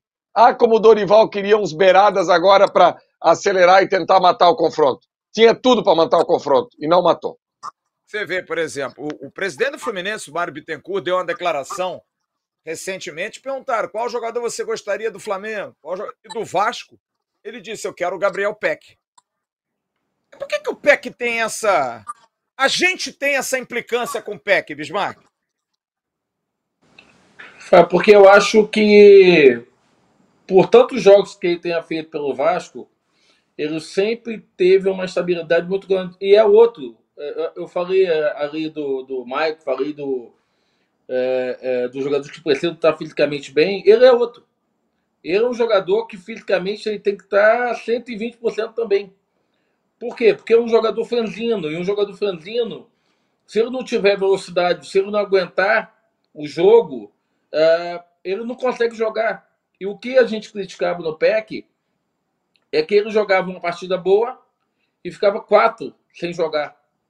Para um jogador que tem muitos jogos pelo Vasco, você começa a não ser visto mais como garoto, você começa a ser visto como um jogador que está três, quatro anos jogando pelo Vasco. Por mais que ele tenha pouca idade, as pessoas já não começam a observar dessa forma, começam a observar que ele está há três, quatro anos numa instabilidade muito grande. E acho que a, a vinda do Ramon Dias também foi importante para que o Ramon Dias a, a, soubesse o momento de botá-lo de titular e o momento de não botá-lo de titular.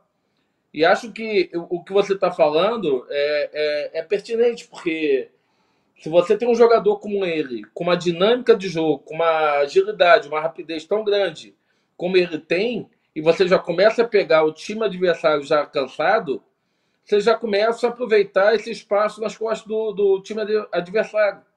Então, eu acho que eu começaria a usar também um pack logo no início do segundo tempo, com 10, 15 minutos, mas sem dúvida nenhuma, que é um jogador que a gente criticou muito, que a gente ainda acha que ele tem muito potencial ainda para dar, mas acredito que esse ano, de todos os anos que eu lembro, tem sido o melhor ano dele. E um detalhe, né, que a gente tem falado tanto, é, o Vasco jogou no sábado é, com apenas um jogador da base como titular, mudando completamente até a filosofia da própria empresa, né, da 777, de valorizar moleques da base. A gente tinha um time, vou colocar aqui por alto, tá? Os mais novos, o Piton, que é jogador do Vasco, o Prachete, que não é jogador do Vasco, o Vasco tem que pagar 5 milhões de euros para tê-lo no final da temporada, começar a pensar nisso. E o Marlon Gomes, que era o único da base. E aí no segundo tempo entra o Peck e fica por aí, cara. Que o Marlon sai, entra o Peck. Então também tem um pouco disso. Experiência tá contando, porque esses moleques, eles sempre foram o alicerce para um time ruim. Hoje não. Hoje eles são complemento para um time experiente, um time melhor. E aquilo, o, o Piton dá uma errada, o Medel chega nele e dá um toque. Né? O Paulinho chega nele e dá um toque. Porque se a gente for botar aqui. Eles papel, eram a, a, a, solução do Vasco, quando na verdade Exato. não podiam ser a solução. Não podiam, não podiam. E o time do Vasco que jogou sábado, o Léo Jardim é um goleiro de 27 anos. O Puma Rodrigues, aqui a grosso modo, se eu não me engano, tem 25. O Maicon tem 34. O Léo tem 27. O Piton tem 21. O Zé Gabriel é novo, tem 24 anos. O Paulinho tem 26. E que jogador é o Paulinho? Que contratação fez o Vasco? O Prachete tem 21. O Rossi tem 32 ou 33. O Verrete tem 34. Aliás, eu amo esse cara, velho. Que jogador da porra esse Verrete, pelo amor de Deus. Que jogador diferente, sabe? Eu gosto de jogador assim. Eu tô apaixonado pelo Verrete, cara. Jogador maluco, jogador que briga, que luta, que. Parece que o cara tá no Vasco há 10 anos. E o Marlon tem 21 ou 22 anos, ou 21 anos. É um time que tá mesclado, tá legal, sabe? Não tem só velho, não tem só garoto. Isso dá um equilíbrio bacana pra gente poder. Aliás, eu queria que vocês falassem um pouquinho desse meu. essa minha paixão de momento. Pablo Verrete. Que homem, hein, Jean Faísca? Que homem é Pablo Verrete, hein, cara? Que cara, hein?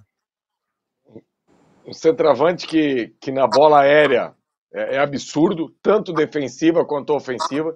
Se torcedor, o torcedor não gosta de observar muito isso, mas na bola aérea defensiva ele é o responsável pelo primeiro pau, é ele que não deixa ela entrar ali, ele já se posiciona ali e ganha muito aqueles duelos ali nos escanteios contra o Vasco.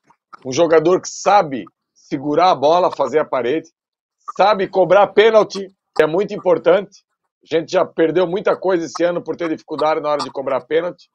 E é um jogador que, que chegou mesmo para tomar conta e, como você falou, parece que está um bom tempo já no Vasco. E outra coisa, o que ele enche o saco dos seus companheiros durante o jogo é piada. Ele tá o tempo todo enchendo o saco dos caras. O homem é chato. E enche o saco do Ramon Dias também, até porque fala a mesma língua, né, Bismarck? Tá toda hora ali na beira do campo reclamando, pedindo movimentação. Jogador legal ter no time, né? Um jogador desse tipo, né, Bismarck? Pô, Fábio, é um jogador assim que, se você não estiver correndo, você começa a correr porque você começa a vê-lo correr e brigar com todo mundo e, e ganhar toda a bola no alto. É, é, o que a gente falou anteriormente do, do Zé Gabriel ter subido, de todo mundo ter subido, esse cara transmite uma, uma vibração dentro de campo que poucas vezes a gente viu nos últimos anos do Vasco. A, a, a gente sempre teve jogadores é, é, muito aguerridos e muito talentosos, mas ele, ele passa um pouco do, do desse limite, porque os jogadores, até adversários, começam a se preocupar muito com ele, porque ele é um jogador que incomoda o tempo todo, tanto para marcar como para jogar. E o que o, o Jean falou, o que era fundamental para o Vasco era você ter um jogador que segurasse essa bola. E a gente não tinha. A bola batia e voltava, a bola batia e voltava. E isso era muito ruim, porque você estava sempre correndo atrás.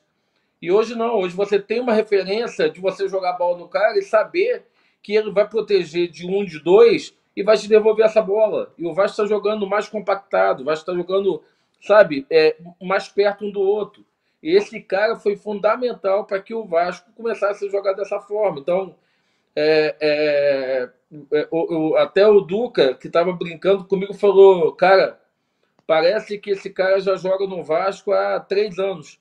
Tamanha identificação que ele teve com a torcida. Então, a torcida também sente o, o quanto queria um jogador como ele dentro de campo. E ele está representando a todos nós.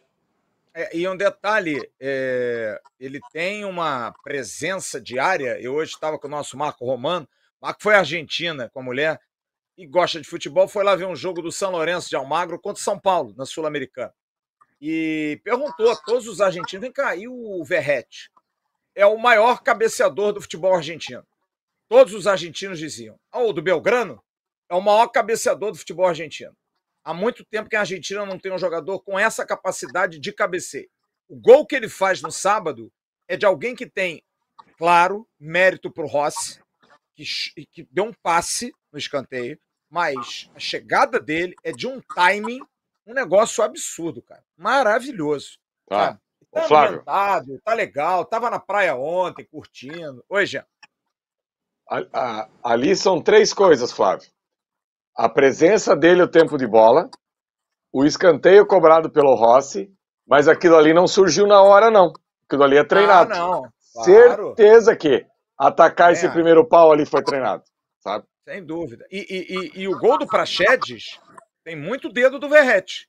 Porque a zaga do Fluminense foi no Verrete, no cruzamento do Rossi, e o Praxedes entrou para fazer o gol. Também tem participação dele. Absolutamente. E o passe dele para o quarto gol do Peck é espetacular, né?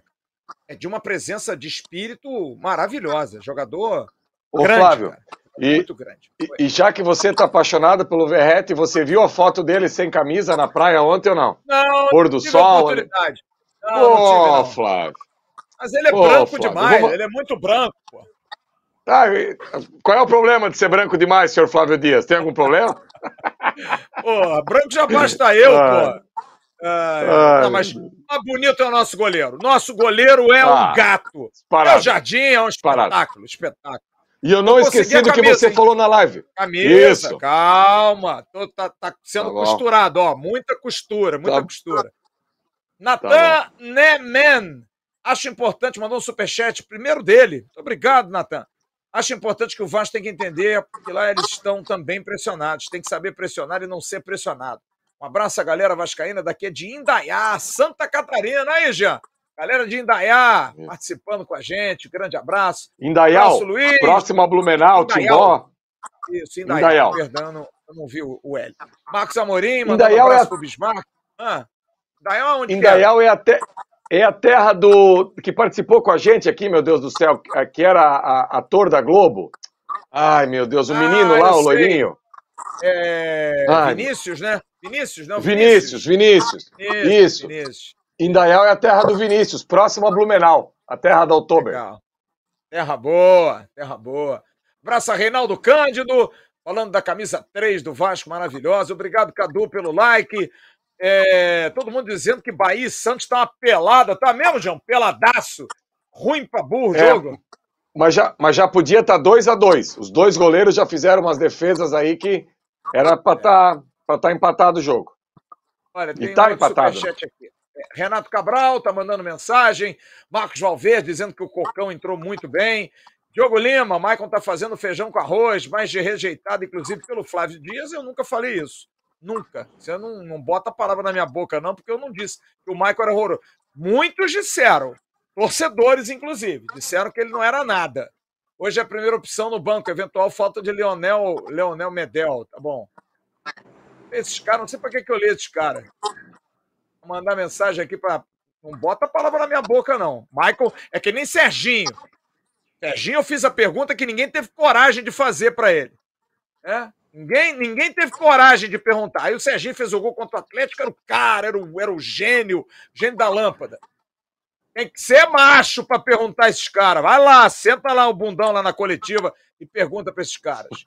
É, Ricardo Marques, vi uma postagem do Orediano hoje, ele está mais forte. Como mudou a preparação física do Vasco? O Orediano está em, tá em baixa, cara. Está muito em baixa. É, outro que não se fala mais é o Alex Teixeira. É, tem que jogar, amigo, para falar. Adianta ficar falando. Aqui o Elisângelo manda aqui. Marlon acho que tem 19 anos. Incrível, né, cara? Tão garoto, tão jovem. Osni Oliveira, Flávio, pergunta ao Faísca se ele tem mais esperança no Jack ou no Vasco. Grande abraço a todos. De Itajaí, Santa Catarina. Eita ferro, o Jack tá mal, hein? Jack... Semana passada eu tive duas vezes em Itajaí. O Jack jogou com o Marcílio e jogou com o Barra. Fui duas vezes aí na tua cidade. No estádio Ercílio Luz, o estádio de 1921. Pensa num estádio raiz. Meu Deus é. do céu. Eu gosto. Gosto muito de estádio raiz. Eu gosto também, cara, adoro. Olha aqui, vou dar uma faturada rápida para a gente ir para o final, para a gente encerrar. Deixa eu dar uma faturada rapidinha. Segura aí, Bismarck, segura, Jean. Vou falar do Dicas de Mendonça, do grande Adriano, lá de Mendonça. Quer conhecer um local maravilhoso? Conheça Mendonça, segunda cidade turística mais visitada na Argentina. Dicas de Mendonça leva você com grandes roteiros, passeios, visitas, vai nas vinícolas. Enoturismo na veia, o turismo para você conhecer aonde se faz o vinho, aonde se produz o vinho, para você também fazer um jantar, um almoço harmonizado. Dicas tem parceria com mais de 120 agências de viagens, levando mais de 10 mil clientes satisfeitos. 25 anos de experiência para você aproveitar arroba Dicas de Mendonça ou no site dicasdemendonça.com.br. Faça seu orçamento e leve a sua família. E a Oloap, alô Paulo Jorge. Paulo Jorge disse que o bonito é o filho dele. Olha aí, ó, precinho, descontão. Para construir ou reformar, nada melhor que buscar os melhores preços. Na Oloap, na Rua Adolfo, Bergamini 276, no Engenho, no Engenho de Dentro. Oloap que faz a seguinte opção. Você vai fazer uma obra, pega o preço, liga para o Oloap, tá aqui o WhatsApp, 021 991802370 e diz, olha, eu tô com preço aqui do cimento tanto. Eles fazem por menos eles fazem cobertura da oferta da concorrência. Instagram, arroba oluap.grupo.tmc. Você vai fazer uma obra, procure a Oluap. Recado agora é da Casa do Fritz, grande André da Casa do Fritz, só para maltratar os nossos estômagos. Filés, peixes, fondis e deliciosas cervejas artesanais no restaurante e cervejaria Casa do Fritz. Indo a Penedo, prove o joelho de porco com chucrute, essas linguiçinhas, essas salsichinhas fritinhas, é uma delícia também. Tem a milanesa, beba cerveja de vinho, muito mais. Avenida das Mangueiras, 518, em Penedo. Olha aqui, duas informações só para a gente encerrar e chegar aqui para os abraços finais. Abraço ao Matheus Madeira, Tubarão também é Vasco. Quero conhecer o Jean Faísca na Arena da Baixada. Boa! Acho que estará lá. Alfeu Eliud, pensar em Sul-Americana hoje é exagero? É exagero, Bismarck? Pensar em Sul-Americana ou cada passinho de vez em quando? Deixa passar primeiro a zona de rebaixamento e pensar vamos depois. Devagar, vamos devagar. É, eu também acho. Reinaldo Fernandes, olhando o replay do jogo, que defesa espetacular do Léo Jardim. Chute do Martinelli, desviou. Absurda defesa. Foi mesmo, cara. Negócio espetacular, cara. Defesa do Léo Jardim, maravilhosa. Só como informação, arbitragem, saiu o árbitro de hoje, Flávio Rodrigues de Souza, da Federação Paulista. É meio mala, meio mala. Apitou Vasco 0, Bahia 1 do Campeonato Brasileiro. Meio mala, mas não é um árbitro ruim, não. Mas é, é meio mala. Mas eu acho que dos. Do, junto com o Klaus lá, tá entre os menos, menos piores. E o Curitiba, cara. Curitiba tá num momento muito difícil, né? Curitiba que é comandado pelo Thiago Kozlowski, que era auxiliar do Ramon Menezes, comissão técnica aquela do Vasco, à época, que veio com o Ramon toda, está no Curitiba. O Thiago Kozlowski comanda um time que está na última colocação. Os últimos seis jogos foram seis derrotas. Aliás, o goleiro do Curitiba no jogo com o Bahia no final de semana, o Luan Poli. Olha que atuação medíocre, cara. O cara entregou os quatro gols de uma maneira assim absurda. Mas o goleiro titular, o Gabriel Nascimento, deve voltar e o time tem a expectativa da estreia do Gessé Rodrigues, espanhol, que era jogador do Real Madrid e que chegou para o Curitiba. O Curitiba que é, estreou no jogo contra o Bahia o Samares, volante, e o Slimani, atacante argelino. O Samares foi até substituído logo no primeiro tempo. O Slimani, que é a grande contratação, jogador que rodou muito aí, é, mas não teve muita chance. Jogador alto, chato, que incomoda demais pode ser uma, um trabalho aí a mais. Mas eu acho que o bom jogador do Curitiba é o camisa 10, Marcelino Moreno. É muito bom jogador, jogador muito chato. Gabriel, Natanael, Kusevich, Thiago e Gemerson, Sebastião Gomes, Matheus Bianchi, que deve voltar, ex-jogador da Chapecoense, Marcelino Moreno, Caio César, Slimani e Robson.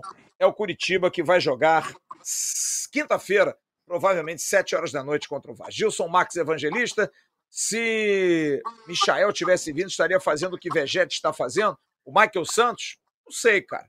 Não sei. É uma questão de. Eu já falei que os nomes eram o Michael Santos, o Ávalos, centroavante do Argentino Júnior, e o Verrete. Acabou que pintou o Verrete, que bom. Deu tudo certo, ele acabou vindo para cá.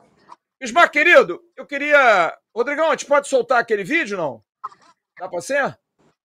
Eu queria só lembrar pouquinho para prestar uma mínima homenagem a você, o mínimo que a gente pode fazer por um jogador tão espetacular como você foi. Eu posso falar porque vi a sua carreira inteira.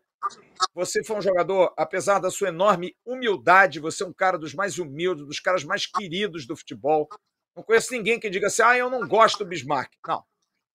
Você foi um jogador espetacular. Você está entre os 14 maiores artilheiros da história do Vasco. Você é um cara de de presença diária, um meia que não existe mais, né, Jean? Inclusive, amanhã a gente vai fazer até um. Você vai ter um comentário no Ave Mais, ou amanhã, ou quarta-feira, a gente está vendo aqui muito sobre isso. A falta que um jogador como o Bismarck faz, né? Aquele 10 que pisa na área, aquele 10 que chega para completar. Há, há controvérsias, hein? Me botaram com 110 e para mim são 126, hein? Ah, é?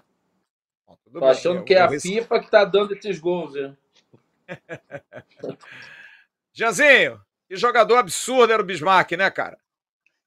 Cara, jogador, jogador absurdo e eu até até separei aqui porque essa aqui é a 10 de 88, né? Essa Adidas que eu tenho aqui autografada por ele, pelo Acácio, enfim. Essa aqui era 10 de 88, que para conseguir uma camisa dessa aqui no sul do Brasil em 88, meus amigos, eu já contei a história dessa camisa, que era uma novela. E tinha que ser a 10 por causa desse homem. E depois eu consegui essa retrô aqui, essa lindeza, que é a 10 de 89. A da Finta, Coca-Cola, a 10 desse homem também. Eu sempre falo aqui, Flávio, que é, vocês tinham a possibilidade de ver esses caras, né? E eu tinha que acreditar sem ver. E eu conheci o Bismarck primeiro pelo rádio, depois pela TV.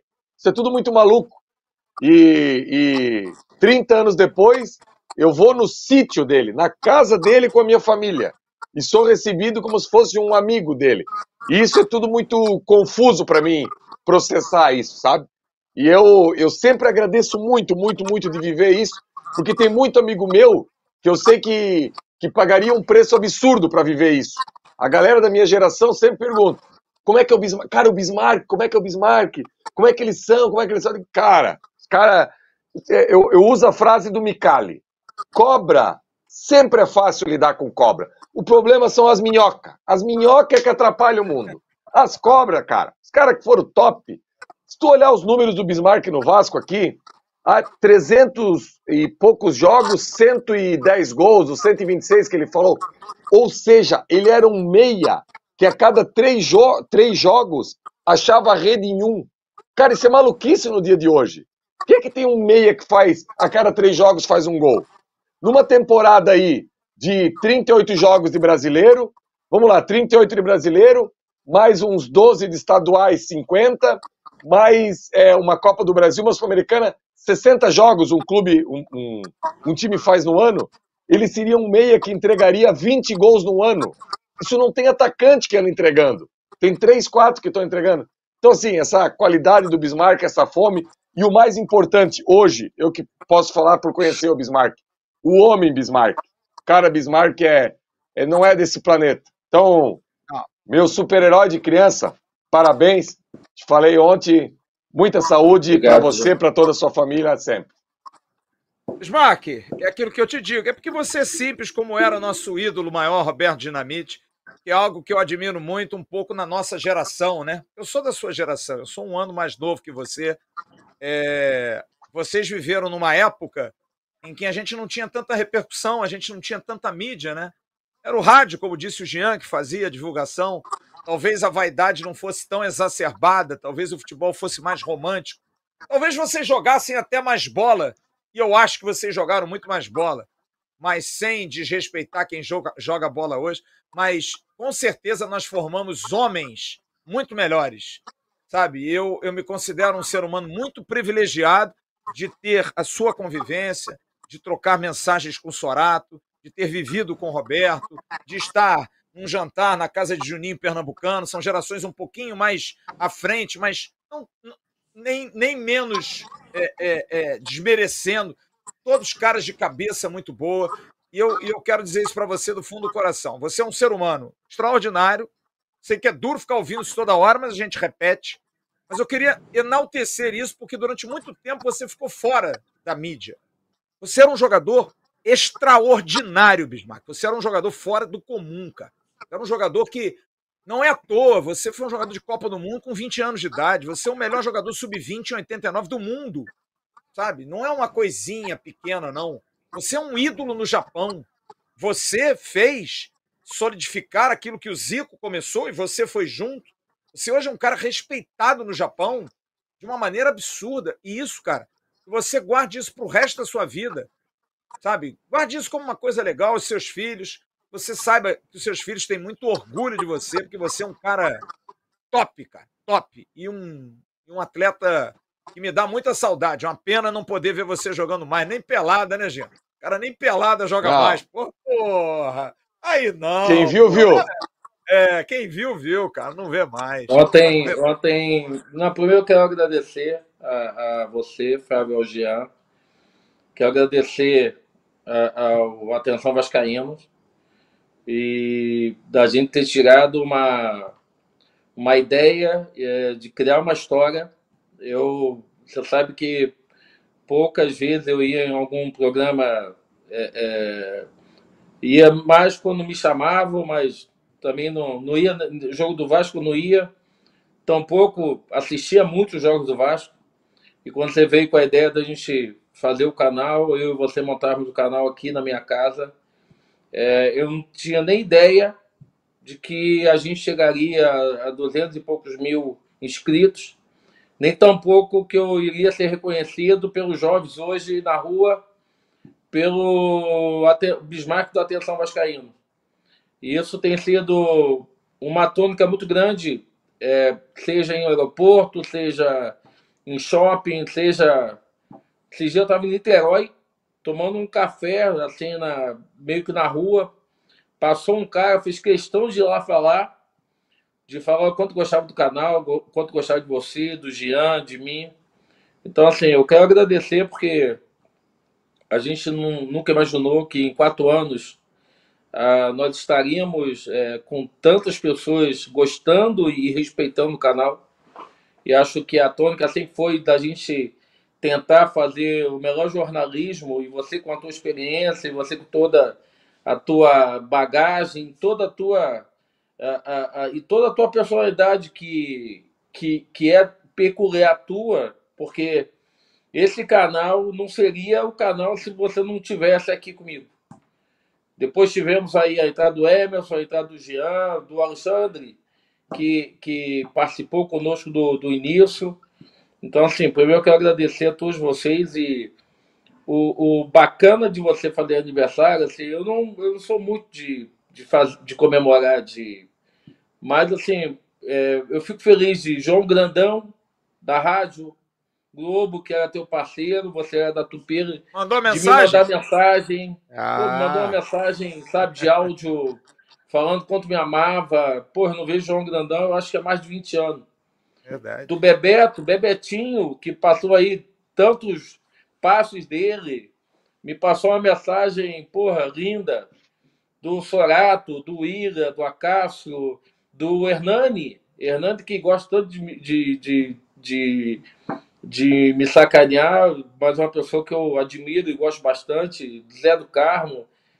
Cara, tanta gente que me mandou mensagem que eu fiquei assim tão lisonjeado de saber assim que a gente é, sabe deixou um legado e eu acho que o maior Isso. legado que eu posso ter deixado é Isso. de dedicação ao Vasco é de amor ao Vasco e, e, e, o Vasco faz parte da minha vida cheguei ao Vasco com 48 fiz ontem 54 anos levado por um pai que era apaixonado pelo Vasco a mãe que era apaixonada, um irmão que era apaixonado, a minha irmã, maravilhosa, seis anos mais velha que eu também, me ajudou bastante, porque é, é, minha mãe, se, quando saía, a minha irmã que tomava conta de mim do meu irmão. Então, assim, eu só tenho que agradecer a Deus, porque Deus tem sido generoso e eu sou grato. Sou grato de estar com saúde, estar tá com meus filhos, de estar tá com a minha família. Estou grato, estou grato por tudo e grato ao canal também. E, e, e te mandei uma mensagem né, é, é, da homenagem que o Vasco vai fazer para algumas pessoas, de, de escolher algumas pessoas para dar a camisa, que eu achei linda, do sábado, as camisas negras. E eu fui escolhido para receber um, uma dessas camisas mas já perdi a camisa, porque quando eu falei pro Lorenzo, o Lorenzo falou: você pediu P, né? Você não pediu GG, né? Você pediu P. Aí eu perdi a camisa. Não, não, não. Peça uma camisa do seu mandar, tamanho. a gente, sábado, gente arranja uma P para ele. Primeiro tempo, eu assisti o primeiro tempo num lugar e o segundo tempo no outro, porque não dava, senão a gente ia perder o jogo. E, e aí eu, quero, eu falei pro menino, que era o único vascaíno que estava ali, nos dois lugares só tinha um vascaíno. Eu, o Duca, eu e o menino. O menino se chama Gabriel Linhares, que depois o senhor ficou sabendo que era eu. Chamou os meninos, assim, quatro meninos, é, um, acho que um torcedor do Fluminense, dois do Flamengo e um do Vasco. Falou, você sabe quem ele é? Aí os meninos botaram no Google e, e ficaram sabendo. Eu falei, ah, entra no canal. Aí eu quero mandar um, um grande abraço para o Gabriel Linhares, que estava na mesa, que é o Vascaíno que estava sofrendo. Legal. E no outro bar que a gente foi, uh, Gustavo Lemos. Esse que deu uma olhada assim para trás, com raiva dos tricolores. E quando eu fui depois no banheiro, ele me chamou e falou: Eu, quando criança, te vi jogar. Então, um grande abraço para o Gabriel Linhares e para o Gustavo Lemos, que estavam juntos daquela bela vitória do Vasco no sábado. Legal, legal. Hoje eu estava com os amigos e só para encerrar, porque eu não posso deixar de lembrar sempre dele. É... eu às vezes não consigo é, realizar que o nosso Roberto se foi, cara. Eu penso assim, quase sempre nisso. Parece que ele está viajando e vai voltar um dia. Roberto com certeza estaria aqui também te sacaneando, como sempre fez, brincando, pegando no seu pé. E é uma saudade enorme que a gente tem, mas Sábado tinha dedinho dele lá, cara. Sábado tinha dedinho dele lá. Roberto tá olhando lá Ah, de o cima, Paulo, tá vendo a Paulo da gente. Man- me mandou mensagem. Sim, Alexandre Martins me mandou mensagem. Obrigado a todos. De coração é isso mesmo. aí. Tá, tá te vendo, nosso Paulo da lugar. Bismarck, Jean, vamos encerrar a nossa tradicional live de segunda-feira. Muitos abraços ao Bismarck aqui, muito obrigado pelo carinho. Clécio, do Luiz Amadeu, enfim. Amanhã a gente tem Ave Mais, Fábio, começar a esquentar, né? E tem muita coisa pro jogo de quinta. Oi, Bis. acha esses 16 gols aí meu, pô. Deixa comigo.